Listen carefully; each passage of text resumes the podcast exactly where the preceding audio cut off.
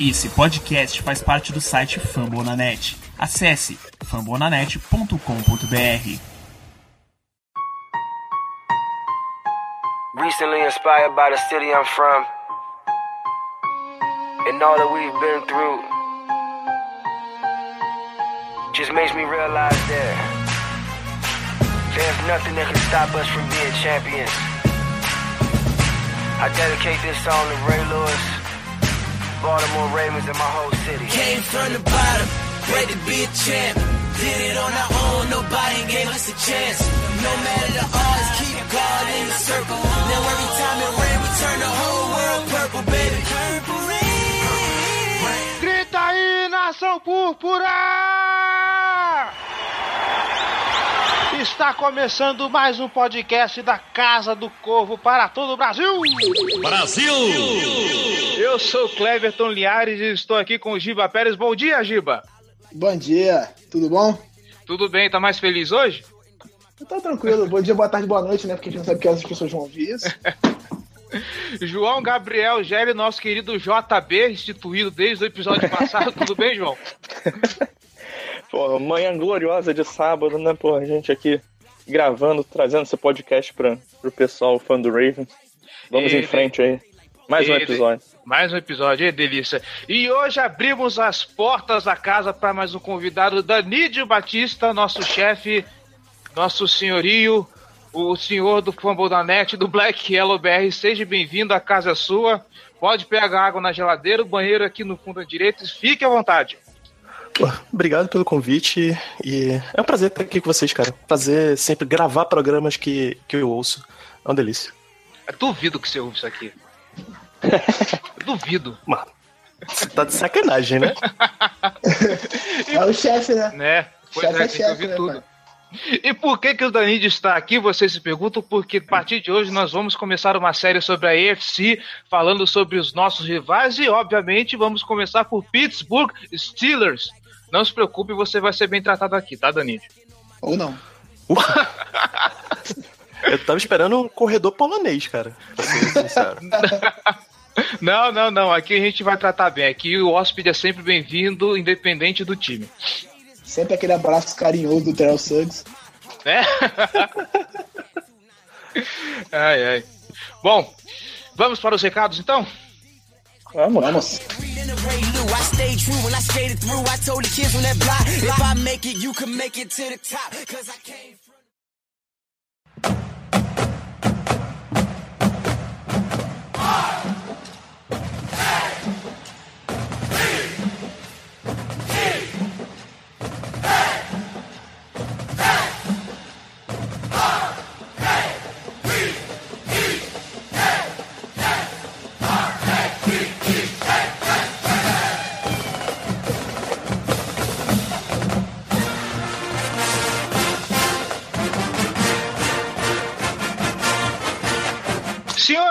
A gente fez aquela chamada, programa retrasado, o pessoal veio e avacalharam de novo. Quero saber onde é que está essa torcida de Baltimore que não está mandando e-mails para a gente. Ridículo, ridículo. Tá complicado. Lamentável isso. E eu tô com Lamentável. eu tô com o chefe hoje aqui, gente. Vamos mostrar serviço, por favor. Vamos mostrar que Baltimore também traz torcida, traz público. Vamos lá, ê!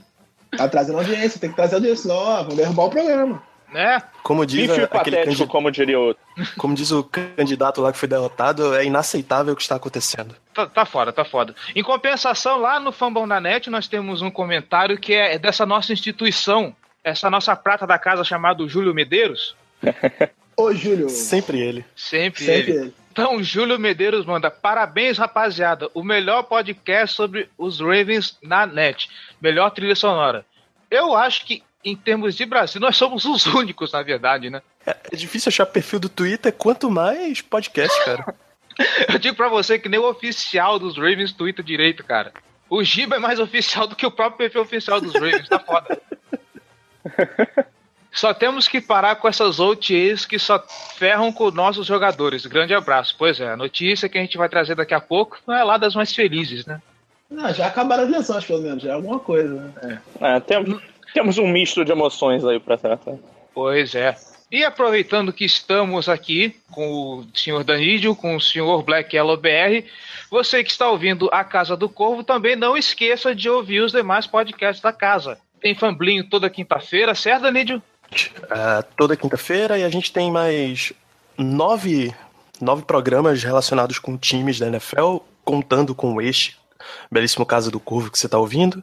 Então, Giants, Steelers, Colts, Saints, 49ers, o Eagles, o Packers e o Raiders. Todo mundo faz parte dessa, dessa grande rede TV do podcast nacional, a rede de podcasts que mais cresce no Brasil.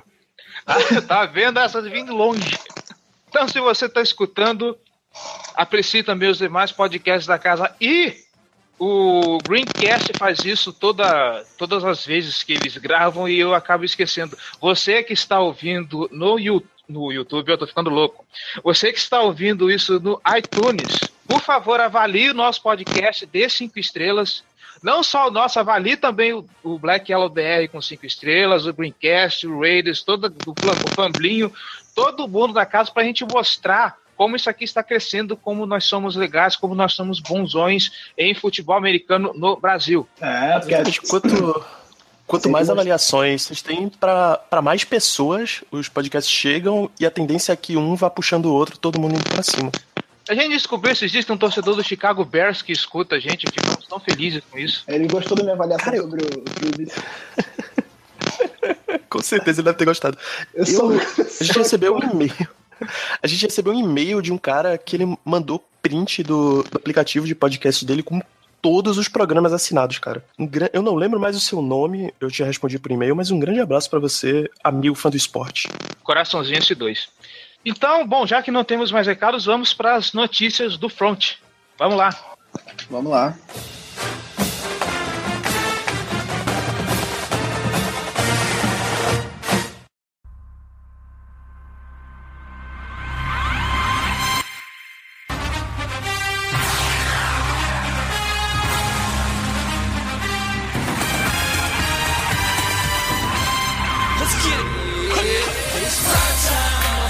Cara, a única coisa que eu consegui separar, porque eu estou numa correria louca, eu estou numa maratona de estudos dos infernos, é a que todo mundo já sabe, né? Denis Pita, né? Mais uma Sim. lesão. É, é que a gente falava bastante dele no último podcast, que ele teve um papel importante, mas desde a temporada passada a gente sabia que o Pita era uma bomba relógio, assim. Ele podia não ter nada, mas é, a qualquer momento ele podia ter outra lesão no quadril, porque duvidava-se que ele conseguiria voltar à segunda. Então, a chance dele ter alguma outra coisa era razoavelmente grande, e ele teve, assim como da primeira vez, sem contato nenhum. Ele, na queda no chão, ele, se machucou de novo. E provavelmente deve se aposentar. Ele já, sem ser funcionário cortado, foi ao treino ontem. Ontem não, quinta-feira. Ele foi ao, ao minicamp, né? Deu coletiva, ele até brincou, o pessoal, o pessoal do, do PR, né, do Public Relations, eh, Relações Públicas do Baltimore, pediu para ele ir ao pódio para dar uma coletiva. Ele falou, vou fazer o que lá, não sou mais funcionário. Mas foi lá, explicou, falou que ele não, não cria muitas esperanças, mas que ele quer se recuperar primeiro para depois pensar no final da carreira dele. É, para um time que a gente sabe que não possui muitos recebedores e que os poucos que a gente tem não são lá aquela grande maravilha, ele acaba sendo meio que assim uma peça importante que está indo embora. Então, eu entendo a postura do time querer que o Pita fale, querer que o, o Pita demonstre o que, que, está acontecendo, porque, querendo ou não, ele é importante para a torcida. A gente sabe qual a função dele. Ele era o principal alvo do Flaco na, na, na temporada passada. Esperava-se muito dele, principalmente fazendo aquela dupla com o, com o Woodhead, como vocês comentaram no programa passado, e agora é, paciência. Ah, é, ele, é, além de tudo, ele é um ele é ídolo, assim, no, em Baltimore. Assim, é um cara que, te, apesar de ter jogado pouco, porque ele estava acho que na sexta temporada ou sétima temporada dele, sendo que duas ele ficou de fora porque ele não conseguiu jogar, ele é um cara que tem muita identificação, que a torcida gosta muito, então é, é, é legal ele falar, assim, da, make se pedir mais ou menos isso. Então, é legal ele falar, é importante que ele fale. E é uma, é, tem mais química com o Flaco assim, desse, desse roster todo, se entendia melhor com ele, até por isso o Flaco passava um pouco até demais para ele. Então, é, a gente vai ter que ver como é que esse, esse roster vai se desenvolver agora, assim. O, nosso Tyrande agora um vai ser o Ben Watson, que teve que cortou o salário essa semana. Ele renegociou o contrato dele reduziu o cap hit dele em 1, 1 milhão e 75, 750 mil dólares. Vamos ver, ele vai ser um, provavelmente. Até porque ele é o mais experiente. É, é ironia do destino isso, né? A gente fala tanto do Ben Watson, por que, que ele não vai embora, por que, que ele ainda tá no time, e olha aí. É, agora ele é o único experiente, né? Ai, meu Deus do céu. Ah, é só em Baltimore mesmo essas coisas. Pois é. E agora, ele sendo o único experiente, não tem nem como cortar ele mais, assim. Ele tem que ficar. Porque ele é o único que tem alguma carreira na NFL, na NFL assim, que tem período de. de sabe, que, que possa segurar a onda na hora, na hora chave. Até porque o nosso segundo é o Crockett Gilmore, que se machuca uma, jogo sim, jogo não. O terceiro é o Max Williams se machuca jogo sim, jogo sim. Então, tem que ser o Ben Watson. Tem ninguém sobrando lá em Pittsburgh, não, pra, pra emprestar, Danídio? Pô, a gente acabou de perder Pô, o Heath Tyrande não Miller tem nada. e perder o Ladarius Green, pô. Nem o experiente a gente tem. Tyrande de Tyrande estão mesmo.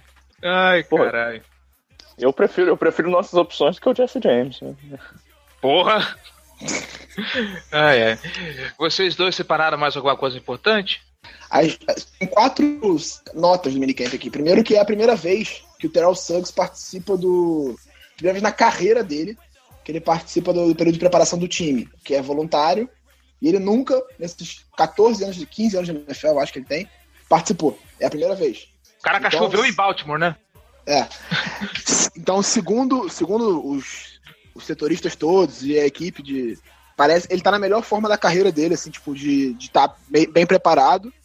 E serviu como motivação pro time, porque as pessoas viram que até o Terrell Suggs tá fazendo a parada, então todo mundo tá fazendo. E ele, o, o, Harbaugh falou que nunca viu ele tão motivado como ele tá agora.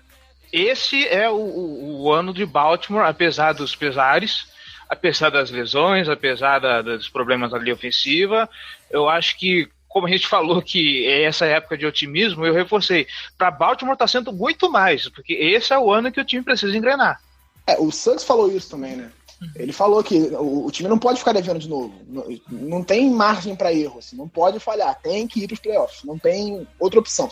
É, E a liderança do Suggs nesse time é muito importante. Sim, Então, ele, ele, ele é o cara que, que é a, é a voz da experiência, o, o talento todo dele, né? A história, a carreira dele na NFL. Então, é o cara que lidera, por exemplo, é uma figura absurdamente importante no vestiário do Raven. É, Então, e se ele tá, tá dando, se ele tá dando essa essa mostra aí, treinando pesado já desde o UTA, do minicamp, então, pô, é, é, é legal isso pro, pro, pro resto do elenco. Sim, ele, ele e o Edel são os dois grandes líderes, mas o, o, o Suggs tem uma coisa que o Edel não tem, ele tá há 15 anos na franquia. Ele tem identificação com o Ravens. Apesar do Edel, do Edel ter entrado muito bem já e ter criado essa identificação, o, o, o Suggs ele tá ali desde sempre. assim, a carreira dele foi toda no Baltimore. Então ele, existe essa identificação de- do, seu jogador da casa. E é importante. Ah, é, É. se- pô, se você pede, pô, se você me pedisse, pô, identifica aí o Ravens é, atual por um jogador, é o Suggs, cara. Pra mim é, é- ele é a cara da franquia pra mim, é tipo, pô, vai pensar no quarterback, no Joe Flacco, mas, pô, pra mim o, o Suggs é a, é a figura que se destaca aí, tanto, muito por conta da história dele todo. eu acho que se você falar de Joe Flaco ainda por cima, vai ter gente querendo te bater, né? É, o Flacco É, mas a é cara o Flacco porque é, o- é o quarterback, né? Sempre. É, o quarterback da franquia, ele é a cara ofensiva do Baltimore. Não sei se isso é bom ou se é ruim, mas é é a cara ofensiva do Baltimore.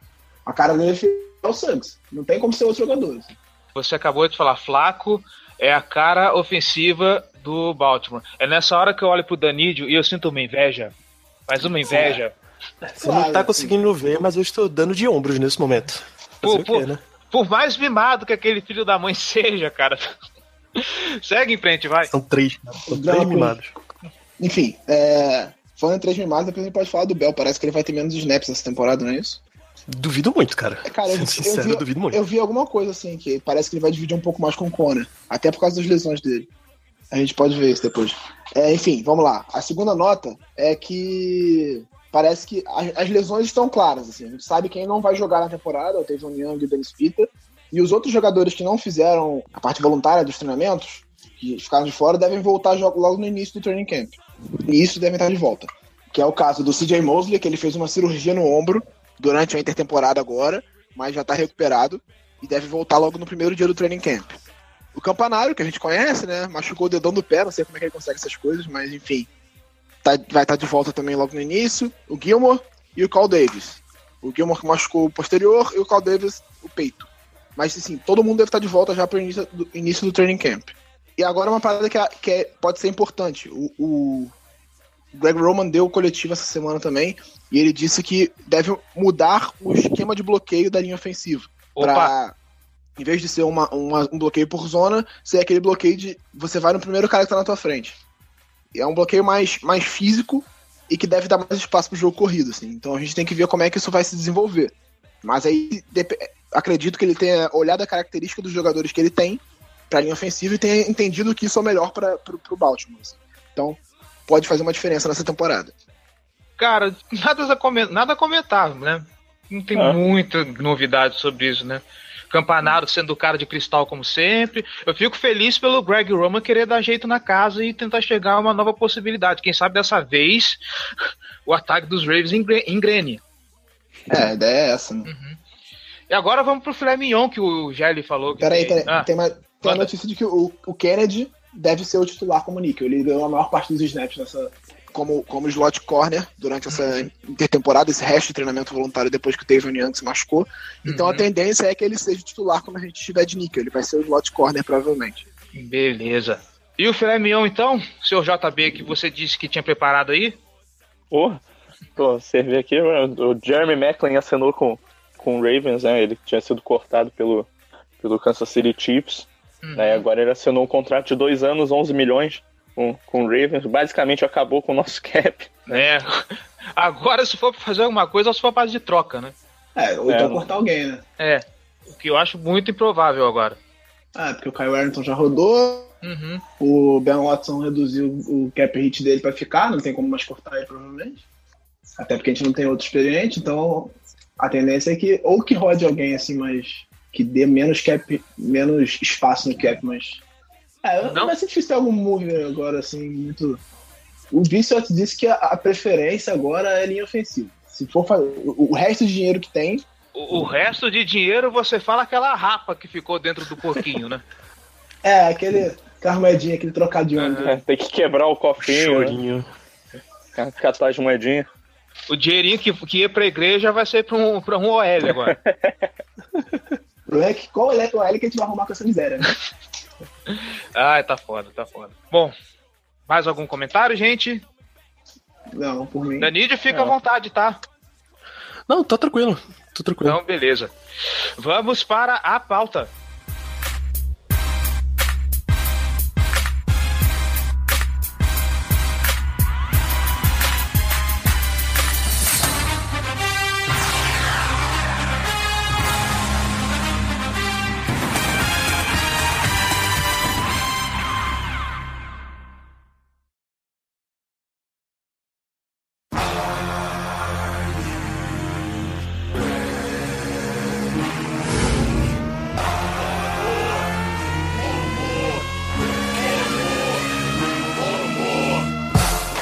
Senhores, Giba, JB, Danídio, já que vamos falar de Pittsburgh Steelers nesse programa, é bom trazer alguns números desse, desse confronto, certo?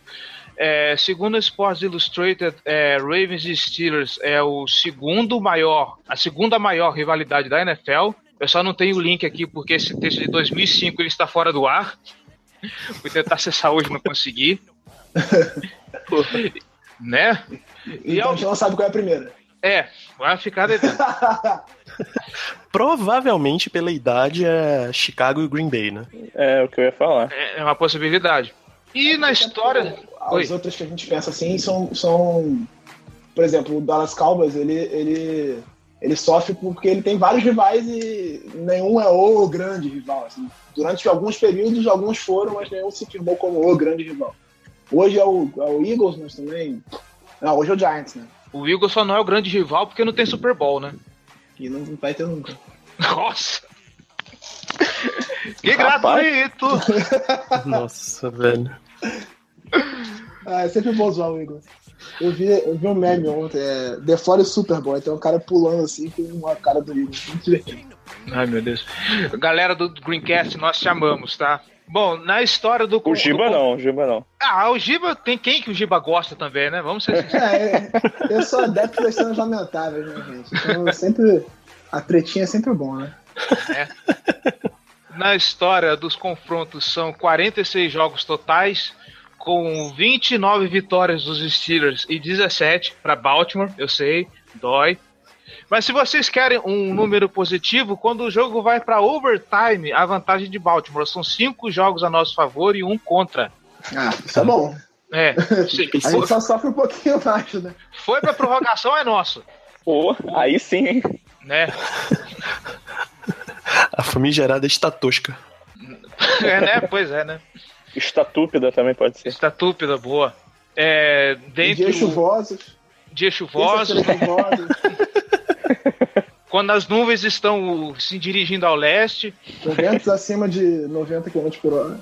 Aham. E na pós-temporada, e que é um marco na história dessa rivalidade, porque eu acho que foi aí que começou mesmo a esquentar a chapa pros dois lados. Nós temos a primeira. O primeiro jogo de pós-temporada foi em 20 de janeiro de 2002 no Heinz Field, onde o Pittsburgh ganhou de 27 a 10, valendo o divisional.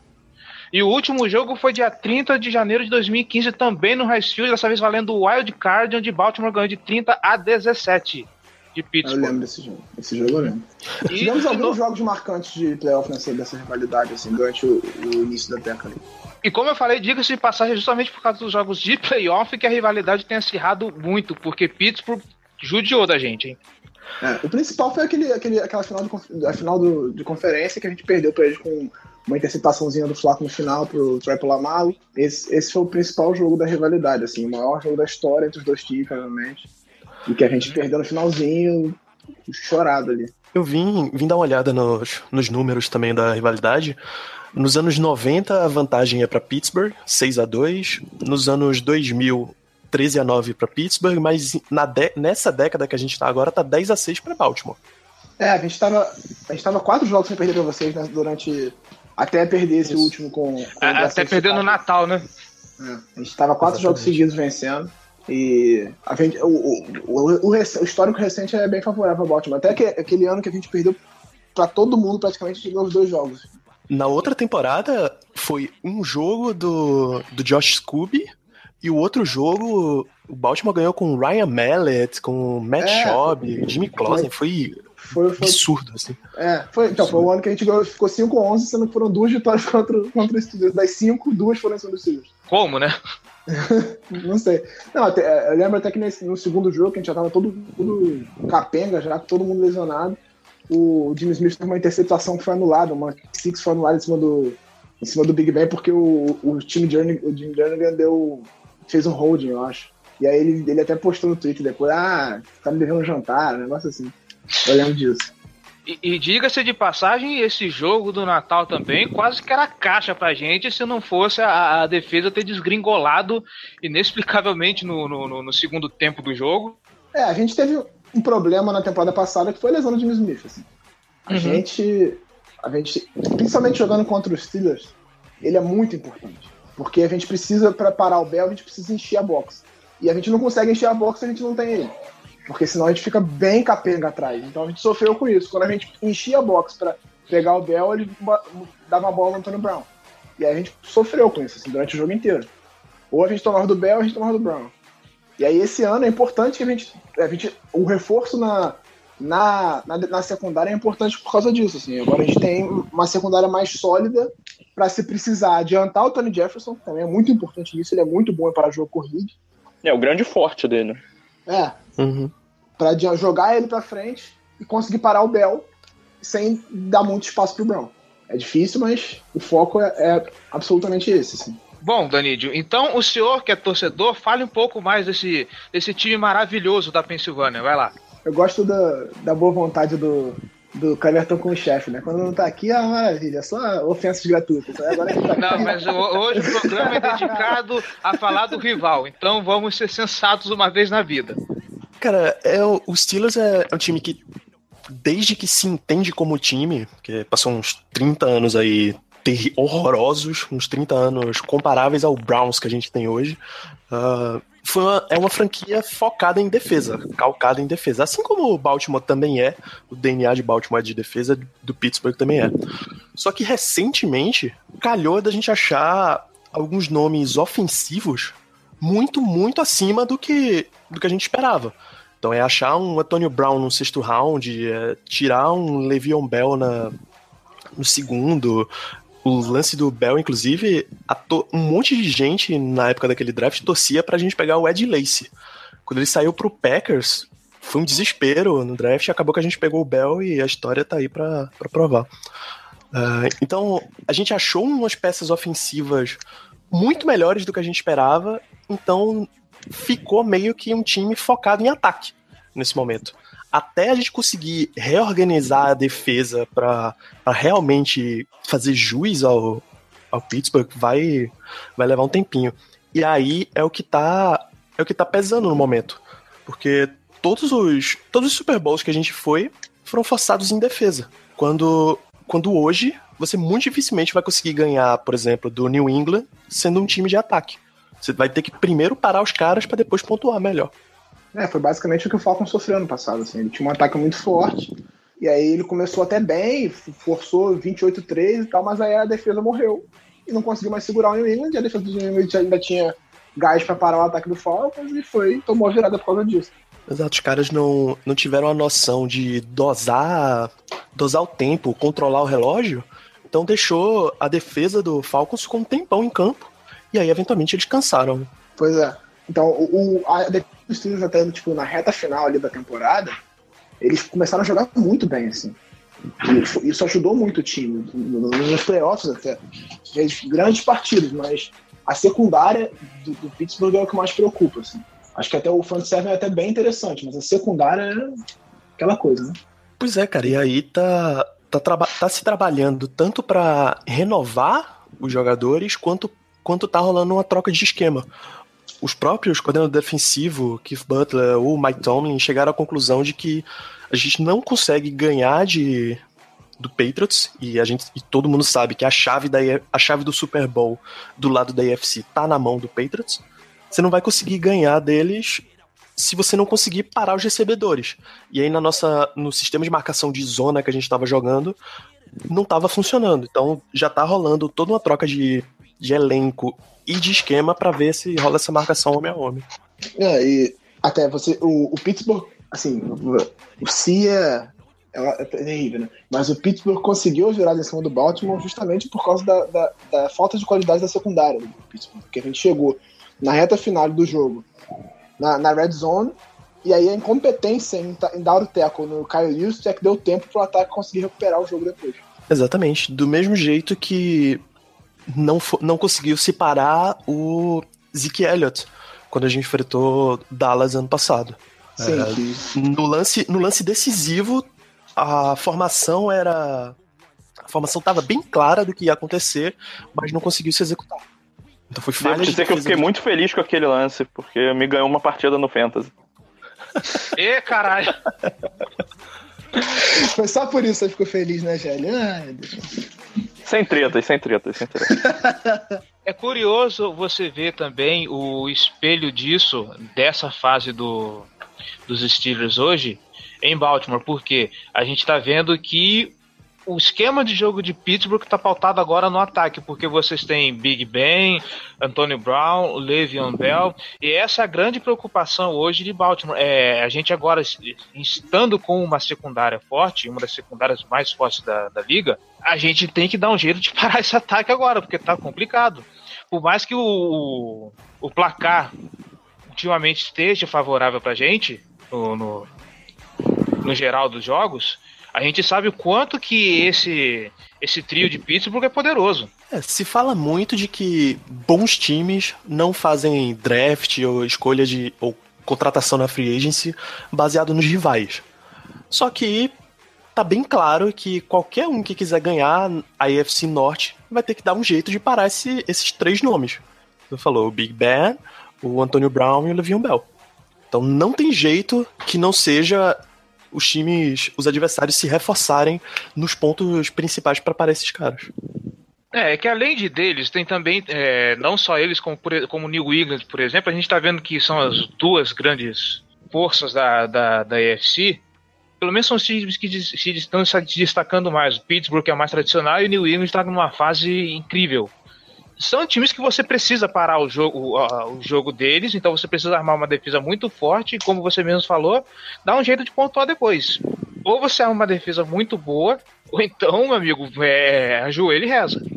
É, é, aí entra também o DNA do Baltimore. Eu acho que o Baltimore tentou por algum tempo, logo depois desse contrato absurdo do Flaco, se focar em ataque, dar um time, um ataque bom para ele, pro, pro próprio Flaco, para ver se ele conseguia render o, o suficiente carregar o time. Só que depois de um tempinho tentando, eles viram que, cara, não vale a pena. A gente tem que focar no que é o, o Ravens. O Ravens é um time de, de, defesa, com defesa forte, que é carregado pela defesa e dá o Flaco assim, a chance de ficar em, em campo. Então o time tá focando nisso. E é aquela coisa, eu acredito, né, as pessoas estão reclamando, reclamando muito durante o draft por ter pegado quatro jogadores de, de, defesa primeiro e tal. Eu tenho certeza que esse não era o plano no início do draft. Assim. O plano era, sempre, como o Ozzy faz sempre, pegar o melhor jogador disponível. E eu acredito que na cabeça dele, no primeiro momento, ele acreditava que ele teria um recebedor na 16. Só que, do jeito que o draft se desenvolveu, ele viu que ele não tinha e aí ele foi no que ele tinha melhor disponível, que no, no, no ranking dele era o Marlon Humphrey. E isso foi acontecendo sucessivamente, assim. Porque é, entre pegar um recebedor na terceira e pegar um pass rush foda que deveria ser na primeira, mas que tava lá porque teve problema extra-campo, você vai no cara foda, entendeu?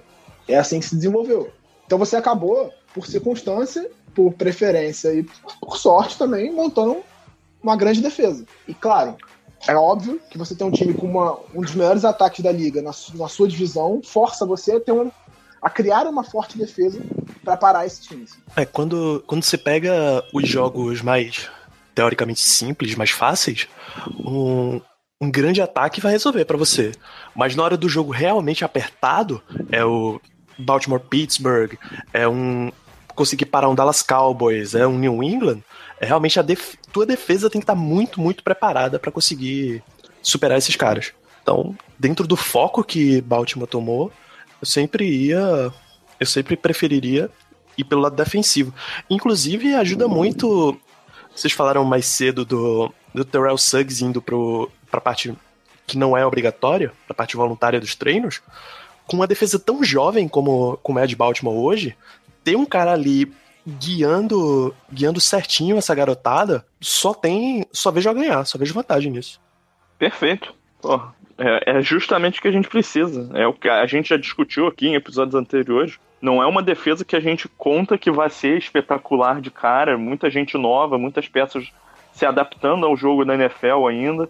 É, mas, cara, o potencial tá lá, tá bem elevado, muitas escolhas altas de draft, muito, muita gente talentosa é, e ter já alguém que vai botar eles da real, trazer, trazer a experiência que nem o Suggs é, é fundamental. Sim, e, e outra coisa, você tendo Tim, especificamente o Tim Williams, que é um cara que é um pass rush que tem muito talento, mas que é problemático. Você tem o Terrell Suggs ali do lado dele conversar com ele, orientar. Não que o Terrell Suggs seja o melhor exemplo da face da Terra também, ele sempre teve problemas para campo, mas é um cara mais experiente para orientar ele, para falar, cara, você tá começando agora, segura a bola, não faz merda e tal. É importante também, você dá uma, dá uma orientação, dá um exemplo pro cara. Você imagina, o Tim Williams, o cara, o pass rush, ele, certamente ele, o Terrell Suggs é um dos ídolos do cara, assim. Aí, pô, o cara chegar no treino e ver o, o Terrell Suggs se matando no, no, treino voluntário, é óbvio que o cara vai pensar, caralho, tem que, tem que se dedicar e tal. É importante demais. Pois aí, até nesse, nesse âmbito de fazer merda, Baltimore estaria numa situação muito, muito melhor se não fosse o Ray Rice fazendo merda. Porque era o jogador que encaixa certinho no estilo de, no estilo de Baltimore Football. Assim, é ter aquela defesa ultra agressiva, é ter um corredor de altíssimo nível mantendo, mantendo a defesa adversária no campo, ganhando, ganhando tempo para tua defesa descansar. Se não fosse ele ter feito merda, pode contar que vocês estariam numa situação melhor do que estão agora. É, o ataque demorou, quer dizer, ainda não conseguiu se encaixar depois de perder o, Ray Rice. Assim. A gente sofreu, o, o, o Forsett ainda fez uma, uma boa temporada pouco, pouco, depois, mas não é a mesma coisa. Assim. O Ray Rice é o Ray Rice, né? O cara, porra, Pro Bowl, o cara é um monstro. era um monstro, mas é um imbecil também. Então, fez, obviamente fez falta e agora eu acho que o Dixon pode ser um cara que tem as características semelhantes, espero que ele não bata na mulher também, que pode fazer essa diferença, porque ele é um cara muito. um corredor muito forte também, muito físico, que era muito teco. Eu acho que ele pode usar as características semelhantes e pode, se ele se desenvolver num, grande corredor, ele pode fazer essa diferença com o ataque. Kenneth Dixon já passa as drogas, né? Se ele bater na mulher também é foda, o cara já caiu no dó, bater na mulher, porra, aí fudeu.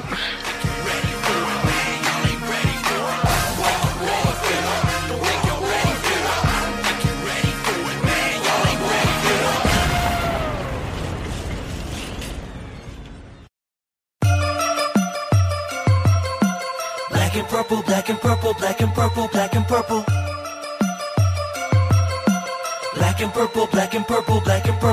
Bom, purple. feito esse panorama geral, vamos lá. Vamos dissecar então o nosso rival da Pensilvânia. O ataque dos Steelers, eu acho que não precisa nem comentar quais são as peças, as peças principais, né? mas o que, que temos para esse ano além dos Killer Bees? Bom, tem a, a volta do, do quarto Killer Bee, o Martavis Bryant, que pelo menos nessa parte de treinos que a gente teve até agora, já estava treinando quanto, como titular. Era o Antonio Brown de um lado, o Martavis Bryant do outro, e a, a nossa escolha de segundo round, o Juju Smith-Schuster treinando como slot. Então, você já tem já tem uma base razoável de, de corpo de recebedores de novo. É, o Le'Veon Bell, desculpa, melhor running back da liga. Se você, Ah, se você lota muito. pô, se, se você lota muito box, ele consegue sair para receber um passe aberto. Se você consegue. Se marca ele muito, você tá deixando outros espaços abertos. Então, é o. É o fator primordial dos Steelers nesse momento.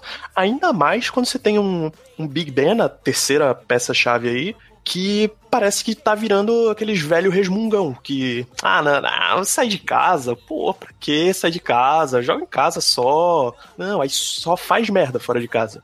Sério, o desempenho do cara fora de casa tá absolutamente terrível. Terrível. Ele precisa urgentemente corrigir isso se quiser ter alguma chance de, de ter algum sucesso. Até porque, de novo, a grande probabilidade de quem chega numa final de conferência, por exemplo, é jogar É em. New England. Ah. Então vai ter que jogar fora de casa, bonitão. Pois é. Pô, Big, Não, Big eu- ben, Big Ben ruim fora de casa, caramba, cara. Parece até um time de Maryland que eu conheço. Ah, Joga mal é pra caralho. Mas aí o Flaco não tem o Le'Veon Bell, não tem o Antônio Brown, aí também é. É, isso é né? que fode, né? Pois é. Não dá pra culpar só ele. É, eu e toda a equipe lá do Black Yellow, a gente gosta muito da linha ofensiva dos Steelers. É, é absolutamente subestimada só porque a gente tem como left tackle um Villanueva que era já foi tight end, já foi defensive end e foi convertido para left tackle. Geralmente é uma, é uma linha ofensiva que as pessoas não olham muito, mas que é de um Pô, nível top altíssimo. 5, top 5 da NFL. Ah, Sim, tranquilo. e, e- e o desempenho do Bell também vai muito pela confiança que ele tem nessa linha ofensiva. Ele espera o, o buraco abrir, porque ele confia que a linha vai abrir o buraco pra ele. Por isso que ele espera. Exatamente. Se ele soubesse, se ele não confiasse na linha dele, ele não esperaria. Ele ia atacar o, o que aparecesse. A Pô, linha de Pittsburgh é. é. muito boa. De Castro é um jogadoraço, cara. O Pounce também, quando tá saudável, é um monstro. É, o problema do Pounce é, é tá em campo, né? Pois é, quando tá campo. saudável, ele é muito bom. Mas O De Castro provavelmente top 5 se- é, guards da, da NFL também. Então, e sobre essa do. O Giva comentou lá atrás sobre o Le'Veon Bell esse ano dividir os snaps. Como que vai funcionar isso? Se é que vai funcionar, se vai É, não. acontecer? Não é Eu- eu- dividir. É só Ele- porque ano passado o volume de carregadas do Bell, quando, quando ele voltou da suspensão dele, foi um negócio absurdo. Ele chegou a ter partida de, pô, 36 carregadas. Acho que foi contra o Bills. Ah, Pô, tá. Um volume desse é insustentável, um cara que já tem problema de lesão e tal. Então, é, é, é prudente você tomar cuidado para não, não, não cansar demais o jogador, é, submeter ele a, a um impacto físico num jogo muito grande. É, é mais questão de, de preocupação com a saúde, né?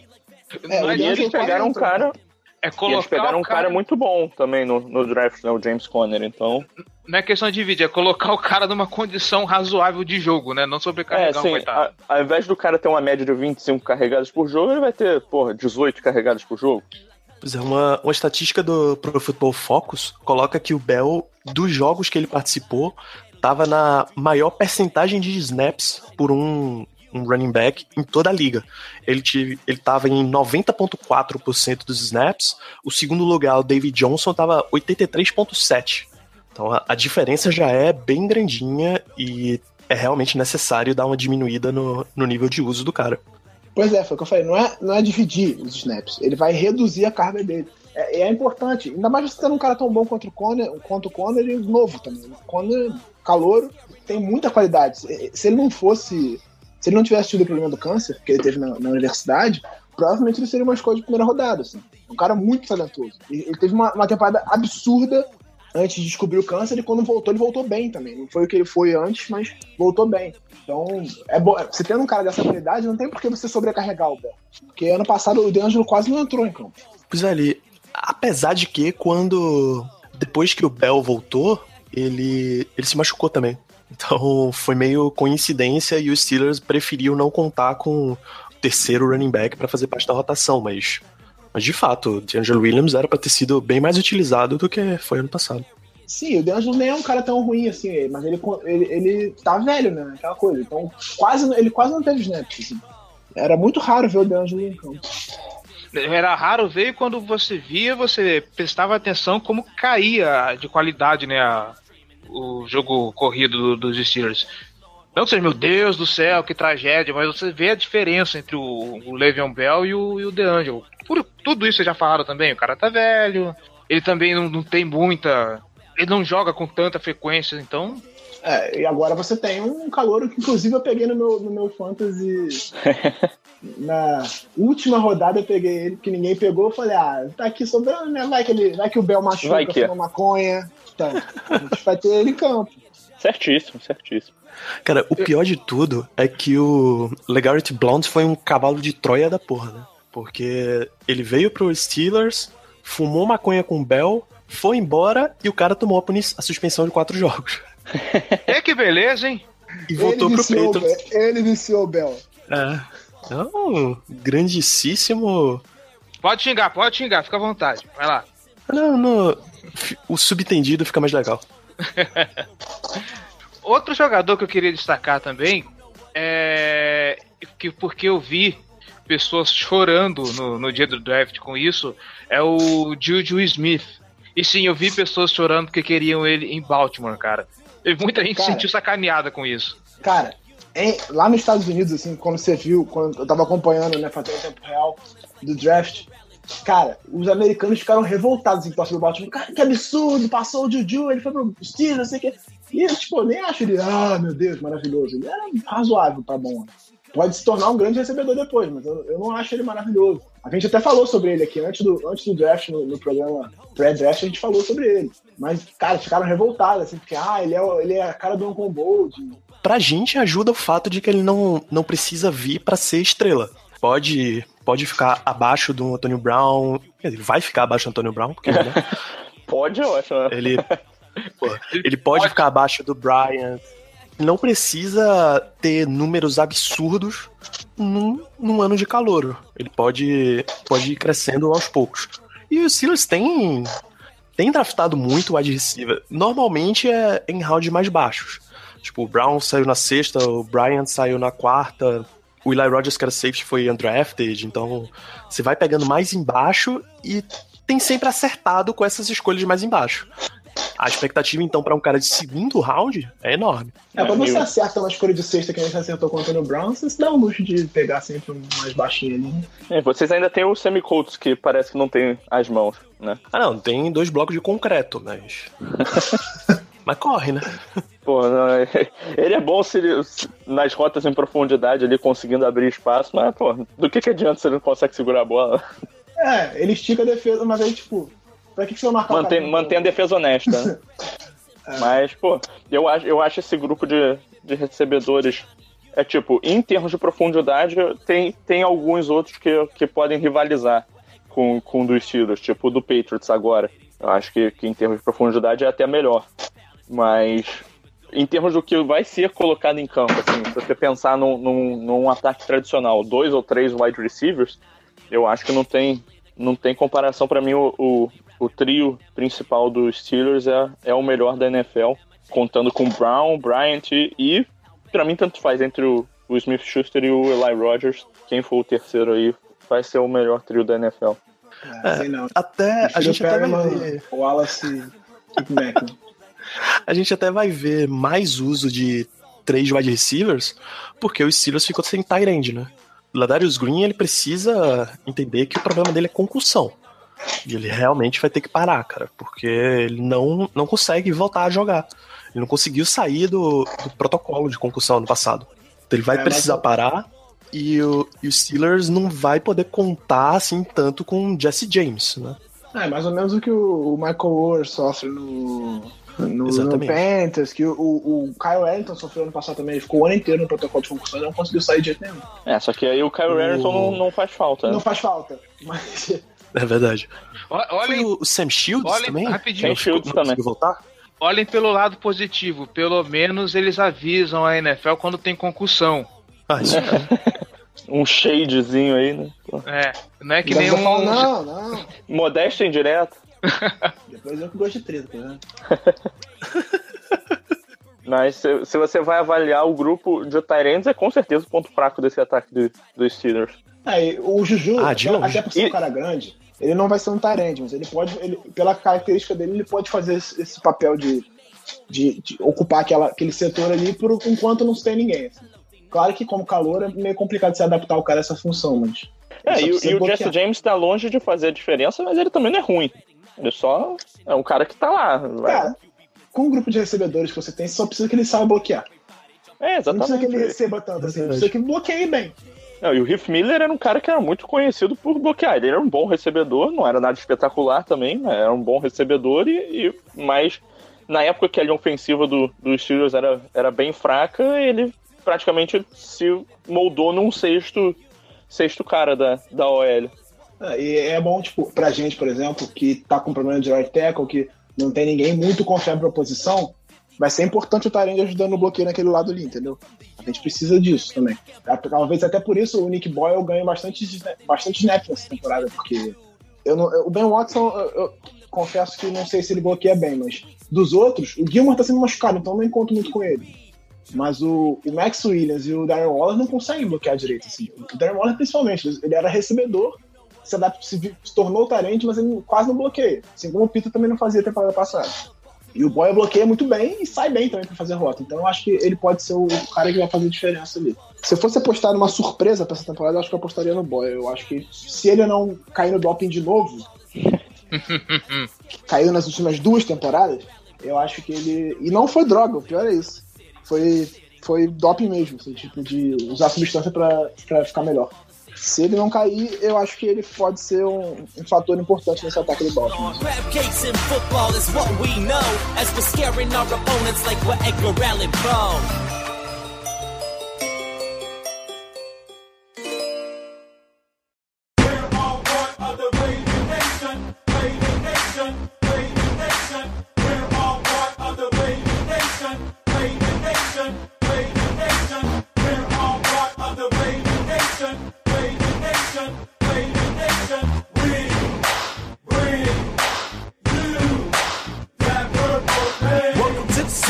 Bom, agora vamos passar pro outro lado do time e ver a defesa dos Steelers, o que, que eles têm pra segurar essa galera da NFL. Os Steelers já foram melhores nessa parte de defesa. Hoje os grandes nomes estão do outro lado do time, na verdade. É, eu, eu- acho, eu vejo o grande forte de defesa do, dos Steelers atualmente no, no front seven. Eu acho que é um, Sim, que é, um- que é um grupo atlético, é, muito bom contra a corrida. Acho que o, que o Shazier tem tudo para se tornar um dos grandes linebackers da NFL. O problema é ele ficar saudável, né, jogar, é, ter, ter uma sequência maior. Mas também na, na linha, eles acharam o Javon Hargrave também, o, o Stefan Tuitt. Então, eu acho que assim, talvez falte um pass rusher que vá fazer a diferença, porque o James Harrison não vai jogar para sempre, contrariando as expectativas, né? É, ele já passou muito mais do que a gente esperava, né? Ele tá jogando aos. Tá com 37, 38 anos. Ele está jogando ainda é uma surpresa. É, e, e mesmo assim ele não é o cara que faz a diferença. Ele é um, um cara muito bom, mas os números dele são de um, de um jogador, é um pass rusher, talvez um secundário é, de, de alto nível, mas Falando em James Harrison, a primeira grande jogada que eu me lembro da NFL, assim, que me marcou, foi, foi o, a interceptação de 100 jardas dele no Super Bowl. Que ele foi o primeiro jogo que eu vi. O meu também. Cara, o problema. O front seven dos Steelers é bom. O problema é que a gente ainda depende de um pass rusher, James Harrison, com 39 anos. 39 anos é, é complicado você ter um cara titular que vai usando. Então, já pra isso foi. Tinha sido draftado o James Jones, Jarvis Jones, na verdade. Não funcionou. O Bud Dupree foi draftado nesse mesmo esquema. Ah, o Tá Dupree- razo- tá começando a crescer. é exatamente. O Dupree começou a jogar melhor na segunda metade do ano passado. Pois é, e agora a tentativa é com o TJ Watt. Ver se o, o pedigree do rapaz corresponde em campo, né? Vamos ver se o nome joga. Mas eu, eu gosto do TJ Watt, assim. no- na tempo- eu acho que ele teve. A gente tem uma, uma amostra baixa, porque ele jogou pouco tempo, né, como titular. Mas é um. ele tem qualidades, assim. Vamos ver se as lesões não atrapalham ele como atrapalharam o irmão. Né? Ele teve um problema de lesão na universidade também. É o mesmo problema, acho que coluna, foi alguma coisa assim, se não me engano. É, foi uma parada dessa. Mas o, a- a- o problema, o grande problema, eu acho que é o, principalmente o- os, os safeties do- dos Steelers, né? que sofrem um pouco. Uma coisa que historicamente era muito forte, né, com o Troy Polamalu e tal, mas que vocês sofrem bastante com esses safeties. Esse grupo de safeties de você é bem, bem capenga. Porra, o Mike Mitchell é um porradeiro e só, né? Pois é. Eu esqueci o nome do, do, do calango que, que errou o teco no Juszczyk ano passado. é- Foi o Sean É Davis. o não Sean? Davis. e- Mas cara, ele, não é, ele não é ruim, não, cara. Não, não é. Mas também, ano passado, a primeira metade da temporada começou com ele sendo usado de, de níquel, ao invés de ser safety mesmo. A gente teve que. Teve que depois entender que não era dele, e aí ele voltar. E também, convenhamos, vocês sabem muito bem como é isso. Substituir uma dupla como Paula Malo e Ryan Clark é muito difícil, né? Se tiveram que Sim. substituir o Ed Reed, por exemplo. o Ed Reed e o Ray Lewis na mesma temporada, inclusive. Pois é. É, aí é veio o Matt. Elam, porra. Ah, aí veio Matt, Matt Elam e Arthur E o Brown. Arthur Brown. Nossa, que melhora! Puta que ó pariu, hein?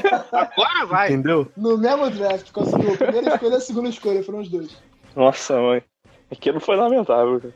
A gente tinha o Chamarco Thomas nesse mesmo Sim, lance. também, ele, nossa. ele começou a titular ano passado e, pelo amor de Deus, cara. Pelo amor de Deus. Não tem a menor condição, aquele cara. É, de secundária, o que, o que se fala muito é do, do Ross Cockrell.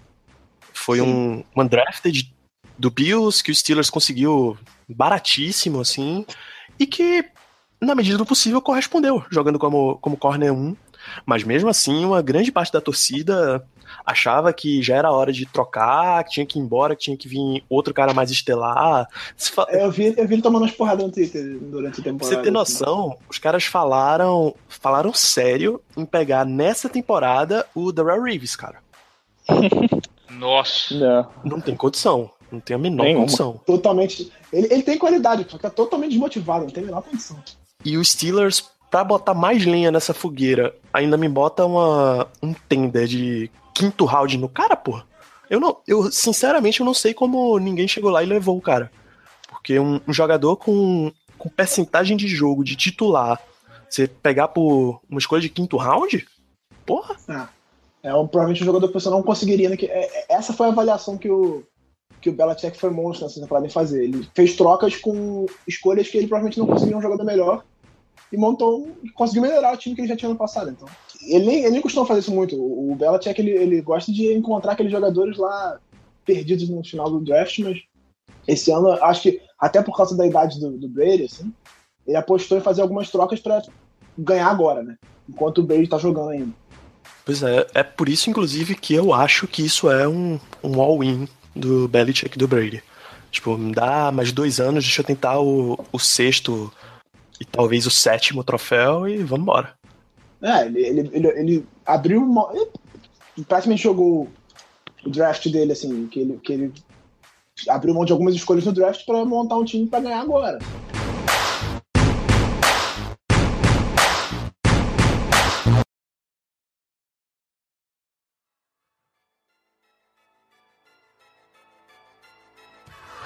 It's game time. The Kid Gowie. Ravens Nation. All we know is purple and black. And if you're not a Ravens fan, welcome. Welcome to Bar- Bom, dito isso, feita toda essa análise, o que, que podemos esperar dessa temporada para ambos os times? Eu queria só fazer uma errata a respeito do episódio que eu gravei com o pessoal do NoFlex, junto com o Danídio, onde eu falei que a temporada de Baltimore era até fácil. Depois de gravar o episódio sobre o calendário, eu vi que não é porra nenhuma. É, não, o, o Steelers tem um calendário bem mais tranquilo que o nosso. Ah, Consideravelmente mais tranquilo.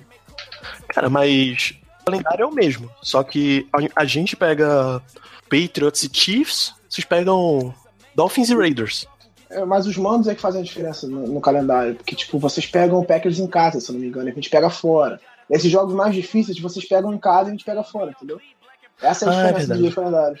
É verdade. E a gente vendo o histórico do- de ambos os times fora de casa, né, já dá pra perceber que a balança pesa bem diferente.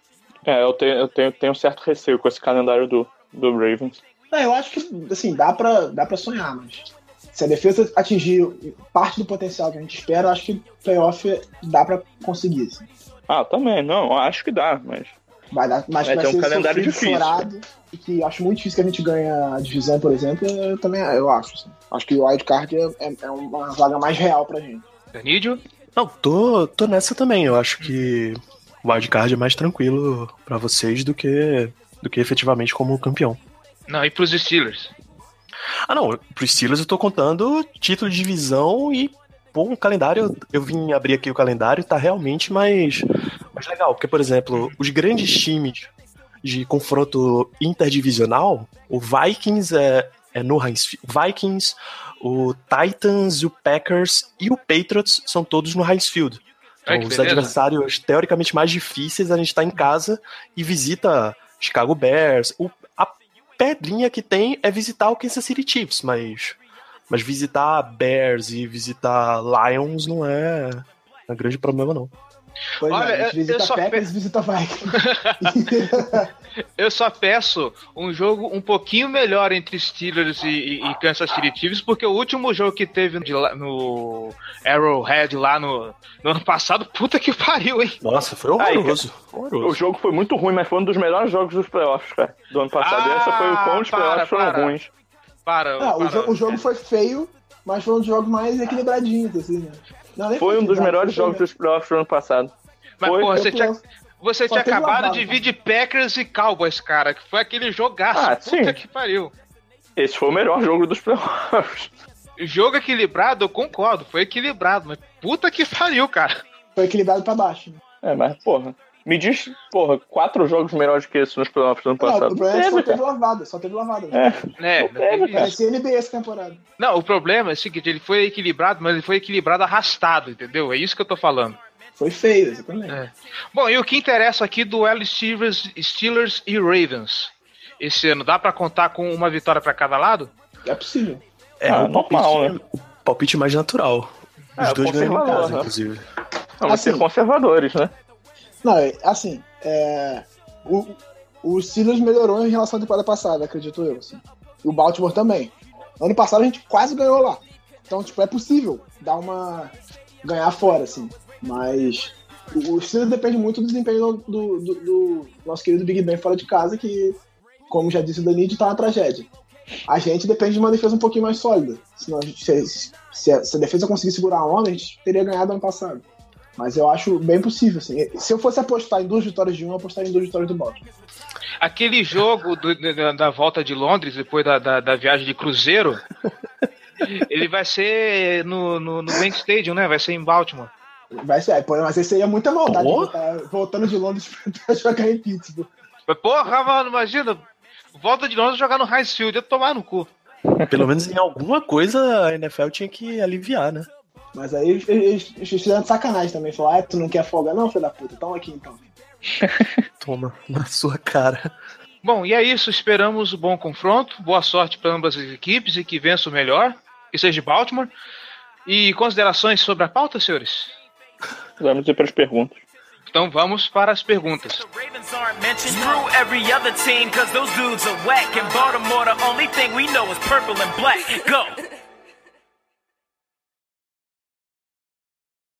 Go! This football right here. We hung today. Follow me. Hop on this back. That's what real linebackers do because we got each other. Run to the football today and let's knock somebody out. Y'all know we do on three. One, two, three. Let's go. Let's go. Let's go. Let's go. Let's go. Let's go. Let's go. Let's go. I'm a Baltimore Raven! Bom, senhores, é, eu tenho uma pergunta só do Rafa Fábregas. Dessa vez ele foi esperto que ele reclamou da última vez que a gente avisa em cima da hora. Dessa Dessa vez ele tava no ponto. Aham. Então, vamos lá. qual o death, o death chart que vocês imaginam pro Ravens no momento, ofensivo e defensivo? E qual o melhor depth da AFC North no momento? Vamos lá. Ofensivamente, a gente até discutiu isso aqui já um pouquinho, mas aí já mudou porque teve lesão. É, eu acho que a linha ofensiva, eu continuo apostando que eles não vão trocar o Alex Lewis de, de posição. Eu acho que eles não vão fazer isso. Então, começando pela linha, eu iria de Stanley, Lewis, Urshel ou Jensen. Eu acho que vai ser o Jensen. É, Yanda. E aparentemente vai ser o Hurst ou um, um free agent na- na- de right tackle, o que é preocupante. Tyrant vai ser o Ben Watson, o Tyrant 1, prova- muito provavelmente. Wide receiver vão ser os três que a gente tem, só os um. é, Perryman, Wallace e, e Macklin. E de running back, eu acho que o, o West vai começar, obviamente, a temporada como, wide, como running back 1, mas eu acho que o Dixon, ao longo da temporada, quando ele voltar da, da suspensão, ele vai ganhar essa vaga naturalmente. Alguma discordância? Não, É, contigo. só questão dele ofensivo, né? Eu não aguento mais ter que discutir isso aí com você. A gente tá dando um loop no assunto já, né? É, mas aí são as perguntas dos amigos, Uhum. internautas. É, na defesa, com a saída do Young, ah, provavelmente o nosso, nosso slot corner vai ser o Kennedy, né? Que a gente já falou aqui. Que ele foi que deu o- a maioria dos snaps durante os treinos. Então a gente deve ter Jimmy Smith e. Não, vamos começar pela linha. É, porra, que, que ideia é essa? É, me Começar a escalação pelo volante, né, porra? É que essa é diferentão, deixa ele. Vamos começar pela linha, então. Acredito que Brent Urban, Brandon Williams e talvez o Wormley ou o Carl Davis. Não Sim, mas eu vai. acho que essa linha vai ter muita rotação. Muita rotação É, mesmo. sei, naturalmente vai ter rotação. Tem o Calfuso também, né, que eu esqueci. Enfim, vamos lá. É, e o Michael Pierce É. também. É, mas o Michael Pierce ele é reserva do Brandon Williams, ele reveza com ele, assim. Acho difícil. É, exatamente. Sim. E aí os linebackers, deve- devemos ter CJ Mosley e Kamari Correa no meio. E os outs- outsides devem ser Terrell Suggs e o. E safety é aquilo, né? Jefferson e Waddle. Não tem nem muito o que discutir com safety, né? É, é a melhor dupla de, de safety. Discutivelmente a melhor dupla de safety da liga. Ah, não. Não é. Não é, não. É, discutivelmente. Ah, Quando, quando ele botou discutivelmente, aí eu concordo. Dá pra discutir. Pô, eu não acho que dá, não. Ó, a briga É. é boa. Eu acho Thomas e, e Chancellor indiscutivelmente Não, a melhor dupla de safety. né? Eles, eles são absurdos, assim, mas eu acho que cabe discussão. Eles são, tipo, a preferência deles, mas a tendência. é Até porque o, o- o Jefferson. Não que eles não, não façam, né? O Jefferson e o Edu parece que vão combinar muito bem. Assim, estão, segundo os relatos, eles estão muito bem nos treinamentos, estão se entendendo muito bem. Então. E É. o melhor depth da, da AFC North. Pra quem que vocês dão troféu? Ah, os Steelers. É, provavelmente tem que ser os. Steelers mesmo. Principalmente ofensivamente. Defensivamente, eu acho que talvez a gente tenha um depth melhor, mas. Ah, eu acho que até em comparação. Eu acho que tem muito por conta desse draft desse ano.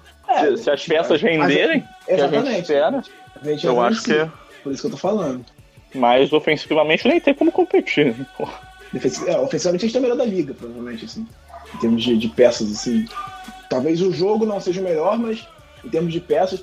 O, o, o ataque do New England também entra muito por ter defesa forte que deixa o ataque em campo. Também, tem isso. Coisa que o Steelers sofre um pouquinho mais.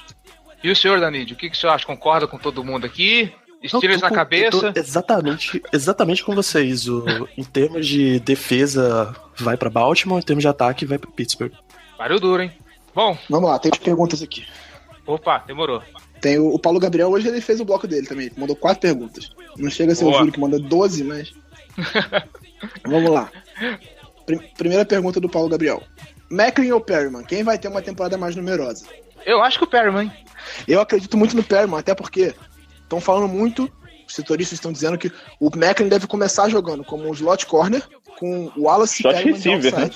É, slot Slot receiver, receiver. é, foi mal. É. Deve começar jogando como slot e o, o Wallace e o, e o Perryman como outside, outside receiver. Então eu acho que talvez o, o Perryman vai ter mais alvos essa temporada e consiga produzir mais do que o Macklin. Mas assim, espero, torço para que os dois tenham mais de mil jardas. Acho difícil. Destaca-se, mas eu espero que sim. Eu acho que todos eles vão passar das duas mil jardas de recepção. sem clubismo, sem clubismo. Isso é que é um Não, homem mas- de fé, né? Não, mas falando sério, eu não descartaria o Wallace dessa briga, não, cara. Ano passado ele passou das mil jardas, foi de longe o melhor recebedor da, do Nossa, time. E, e, e dos três, ele certamente é o que tem a- maior química com, com, com o Joe Flacco. Ah, não, eu acho que vale. Eu acho que ele- esse ano ele deve ficar mais como Big Play Threat mesmo. Ah, sim. Que é a, Não, porque, que é a função ideal dele. Pois é. É, é, e é, e é o. Pô, se você quer ter o Mike Wallace no time, quer usar ele da melhor forma possível, otimizar o uso dele, você tem que botar ele pra, pra correr rota gol e slant. Slant, principalmente. Segundo o Pro Football Focus, ele é o melhor corredor slant da, da liga. Olha aí. Ele foi o que teve o melhor aproveitamento em slant na liga. Segundo E o obviamente ele vai fazer pelo menos um touchdown nos jogos contra os Steelers, porque lei do ex, né? Lei do ex, né? Nunca falha, nunca falha. É que nem quando você fala que esse podcast vai ser curto. É. Ah, é, exatamente. É uma lá. maldição que você nunca deve chamar pra si mesmo. É, mas eu não dei meu palpite. Eu acho que o Macklin vai, vai, vai ter mais, mais jardas do que o. Vai produzir mais do que o Perry. Porque ele é muito mais jogador do que o Perry. Eu gosto do, do- do- do- Meu voto também. eu gosto do carinho do, do, do Gelli com o Perryman. Ele tem um carinho assim maravilhoso pelo Perryman. Ah, eu- já foi uma escolha de draft que eu não gostei na época. Eu, Pô, fiquei puto naquele draft. Né? O problema do também, Gelli, não, o problema do. Gelli com, com, com o Perryman é que ele assistiu Predador quando era criança e ficou com medo. Porra, Predador, mó Mas ele maneiro, cara. cabeça. Ele raspou a cabeça, pô. Ah, eu gostava do, do Torrey Smith, pô. Outro que também raspou a cabeça. É, sim. Depois do, do, Porra, ele é- do Super Bowl. O Torrey Smith Cara. até eu me lembro, pô, foi quando eu aprendi que valia dar, dar tackle pelo, pelo puxando o cabelo. Pô, teve uma que ele tinha passado de todo mundo, aí veio, pô, nem lembro que jogo foi esse, mas veio o, É- defen- é o último defensor e puxou. E puxou o cabelo dele pra derrubar. É sério que pode teco pelo cabelo? Pode. Pode. Caralho! Eu morrer sem Aí- saber dessa. E aí, se você deixa seu cabelo grande, a culpa é tua. Você que escolheu isso, tá ligado? Você pode Se raspar. a fudeu. Quem vai, quem vai sentir a dor é você também, né? Eu Caralho! eu lembro que alguém ficou com a trança do Torrey Smith na mão. assim. É, exatamente. Foi essa jogada. O cara ficou Mas eu- com um dos dreads dele na mão. Eu não lembro contra quem foi esse jogo. Eu tenho a impressão de que foi contra o Bengals ou contra os Steelers. É, eu acho que foi contra o Steelers esse jogo. Tô com isso na cabeça também. Eu acho que foi o Steelers. Quer dizer, dá pra pesquisar ainda, né? Ah, dá, mas, pô, não, não Mas vou enfim, fazer isso. vou pelas perguntas aqui. É, É, então. segunda pergunta do Paulo Gabriel. Maurice Kennedy vai ser titular no slot? Pelo que a gente É, então, viu, é o sim, que tá se encaminhando, né? É, eu, eu ainda tenho a minha preocupação em relação à velocidade dele jogar É. de de slot corner, assim. Ele é um cara grandalhão que talvez ele sofra um pouco mais com, com cortes rápidos, que é o caso dos slot receivers. Mas, aparentemente, ele tá ganhando a vaga, assim. Tá jogando, tá treinando bem e vai ser titular. É, terceira. Com o King Dunlap, com o King Dunlap aposentando, quem nos resta nessa free pra nossa OL? Ninguém. É, é o Nick Mangold só, né? É, mas eu acho que eu acho que pelo que eles mostraram, até pela rotação que eles estão botando no, no center, eu acho que eles acreditam, eles confiam nas opções que tem pra, pra center, assim. Gostam do Ah, Jensen, gostam do Urshel e ainda tem o escuro É, eu brigando pela vaga. Eu estaria mais confiante no, no center do que no right tackle também. Exatamente. Então eu acho que ele- eles estão. O front office vai buscar alguma opção de right tackle, eu só não sei se vai encontrar. Ah, não tem nada. Pois é. Talvez uma troca, mas mesmo assim. Eu vi alguém falando até em over. Mas, hum, sem Não, chance. não. Não, pelo amor de Deus. Tá louco. Ele tá na hora dele aposentar já. Ótimo texto no Liga dos 32 essa semana sobre Sim, isso. sim. Do Diego. Última pergunta do Paulo. Flaco finalmente vai ter uma temporada mítica? Aí ele botou assim, o que é uma temporada mítica? Mais de 4.999 jardas. Você pedir pro Flaco ter uma temporada mítica é complicado, hein? Não, ele não vai, ele não vai ter mais de 4.999 jardas.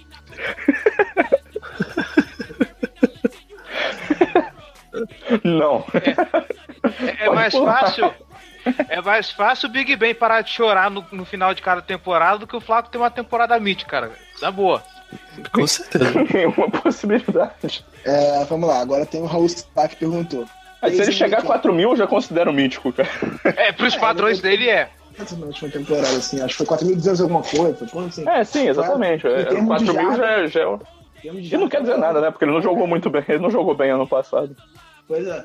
É, vamos lá, Raul Sá. O que acham das OTAs? Acham que isso ajuda algo? O time, veteranos muitas vezes não jogam e acontece.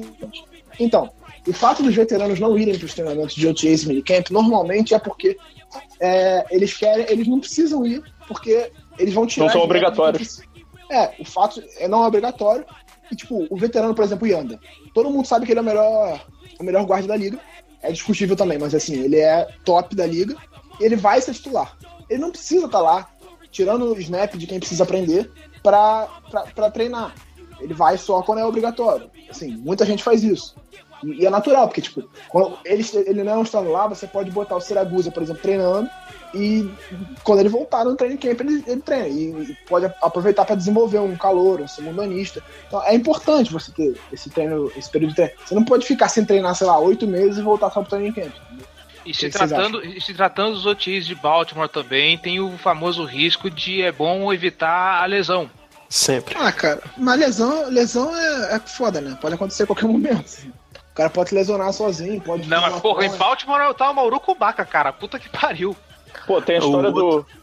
Pô, não outro aquele lá jogador que. estourou metade da mão? Estourou metade da mão no 4 de julho, pô. Pô, teve, é. teve o Darren McFadden que quebrou o cotovelo tentando pegar, evitar que o celular dele caísse. Eita, caralho. Teve também o Nate Burleson que tava- foi comprar pizza e bateu de carro, aí quebrou o braço. É, Beleza, hein? Lesões, Beleza. lesões podem acontecer de qualquer jeito. Pô, o próprio Ah, Terrell Suggs, né? Ele não, não, não rompeu o ligamento do joelho jogando no basquete. Ah, ainda tem isso, não é verdade? É, então, o, os, os times até tão começaram a botar várias, várias cláusulas no contrato por causa disso. O, o, o Titans pro- proibiu o Mariota de surfar. não- Botaram as cláusulas. isso. Botaram as cláusulas aí, né? Pô, você É vai ter que ficar dentro de uma bolha. É proibido se divertir enquanto estiver no- durante a temporada. Proibido soltar fogos. Proibido comprar O Big. Ben. O Big Ben é proibido de andar de moto, por exemplo. Meu Deus do céu. Cara, faz muito sentido, porque a gente perdeu um jogador andando de moto, por exemplo. O É, Trey Walker morreu no acidente de moto. Uhum. Ele fez- fechou o contrato com o time, tem que vender a moto, né? Vai andar de metrô. Tem que tomar cuidado pra não ser atropelado, né? Vamos lá, tem a pergunta do BYU, que ele gosta muito do Dennis Pitta, que Dennis Pitta estudou em BYU. É, com o Dennis Pitta saindo do time, ele pode ser considerado um dos melhores talentos da história do Baltimore? Cara, Não tem muitos Tyrants grandes na história do Baltimore. é, Né? o problema... Eu o só problema lembro do dele- Todd Hip. É, que perdeu a filha recentemente, coitado. É, É. Nossa, isso aí foi bizarro. Foi uma tragédia foda. O, o, o Pita é um cara histórico, assim, pro, pro, pro, pro Baltimore. Até porque ele foi campeão, sendo um dos protagonistas daquela conquista. assim. Ele jogou muito na, na pós-temporada. Ele teve um touchdown no Super Bowl. E ele teve um desempenho muito bom como recebedor na pós-temporada naquele ano. Então ele, ele é um cara que marcou o nome dele na franquia. Ele tem muita identificação com a torcida. As lesões encurtaram a carreira dele, infelizmente. Mas é um dos grandes da história. Sim, eu acredito. Do, do Ravens, certamente, é. Sim, claro. Certamente. Tem, não tem muito como fugir dele, não. É, Até porque é uma franquia de, de 22 anos, né? É, exatamente. Exatamente. Não teve, não, não teve nenhum Tyrande histórico na franquia. Então, Nosso melhor Tyrande é a GM. Nossa. mas é verdade. Mas é verdade, cara. O Ozzy foi um dos melhores até. da história. Não, mas não tô discordando, não. Só tô. Aí eu acho que o Ben Watson ainda vai entrar na história do, do Ravens. Vai ter uma temporada de 5 mil jardas esse ano e se aposentar no que vem, porque ele tá com Tô- 38 anos. Todos nós temos já- fé nisso, né? Todas as mais de 4.999 jardas do Fleco vão pro, pro Ben Watson. Nossa! Vai se aposentar por cima, né? Sair, sair enquanto tá no auge. Ele tá esperando Exatamente. só isso. É. É, ele faz isso, aí ele acende aos céus, né? Pô, já, Ele é já deu, né? arrebatado, né? já deu. Ele, ele, ele corre mais de 5 mil jardas, ele marca touchdown e é arrebatado, né? Vem uma luz em volta dele e sobe ao céu. A melhor coisa que o o Ben Watson fez desde que eu no Baltimore foi o livro dele. Aliás, foi a única, né? Pô, coitado, ele se machucou também, cara. Sim, eu sei. Então, assim, mas ah, não dá pra considerar melhor a lesão, né? A gente considera o livro. Mas se, mesmo. é, se foi a única, dá, né?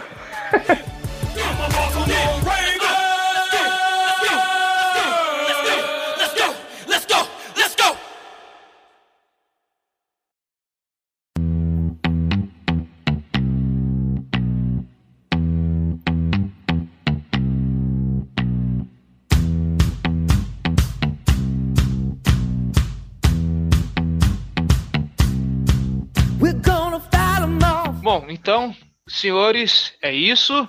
Danídio, muito obrigado pela visita. Esperamos você aqui em breve. Eu que agradeço esse convite, cara. É, é sempre um prazer. Ainda mais colaborando com, a- com essa grande casa de podcast que a gente tem aqui. Né, Isso aqui já virou um condomínio. Condomínio Fumble na net.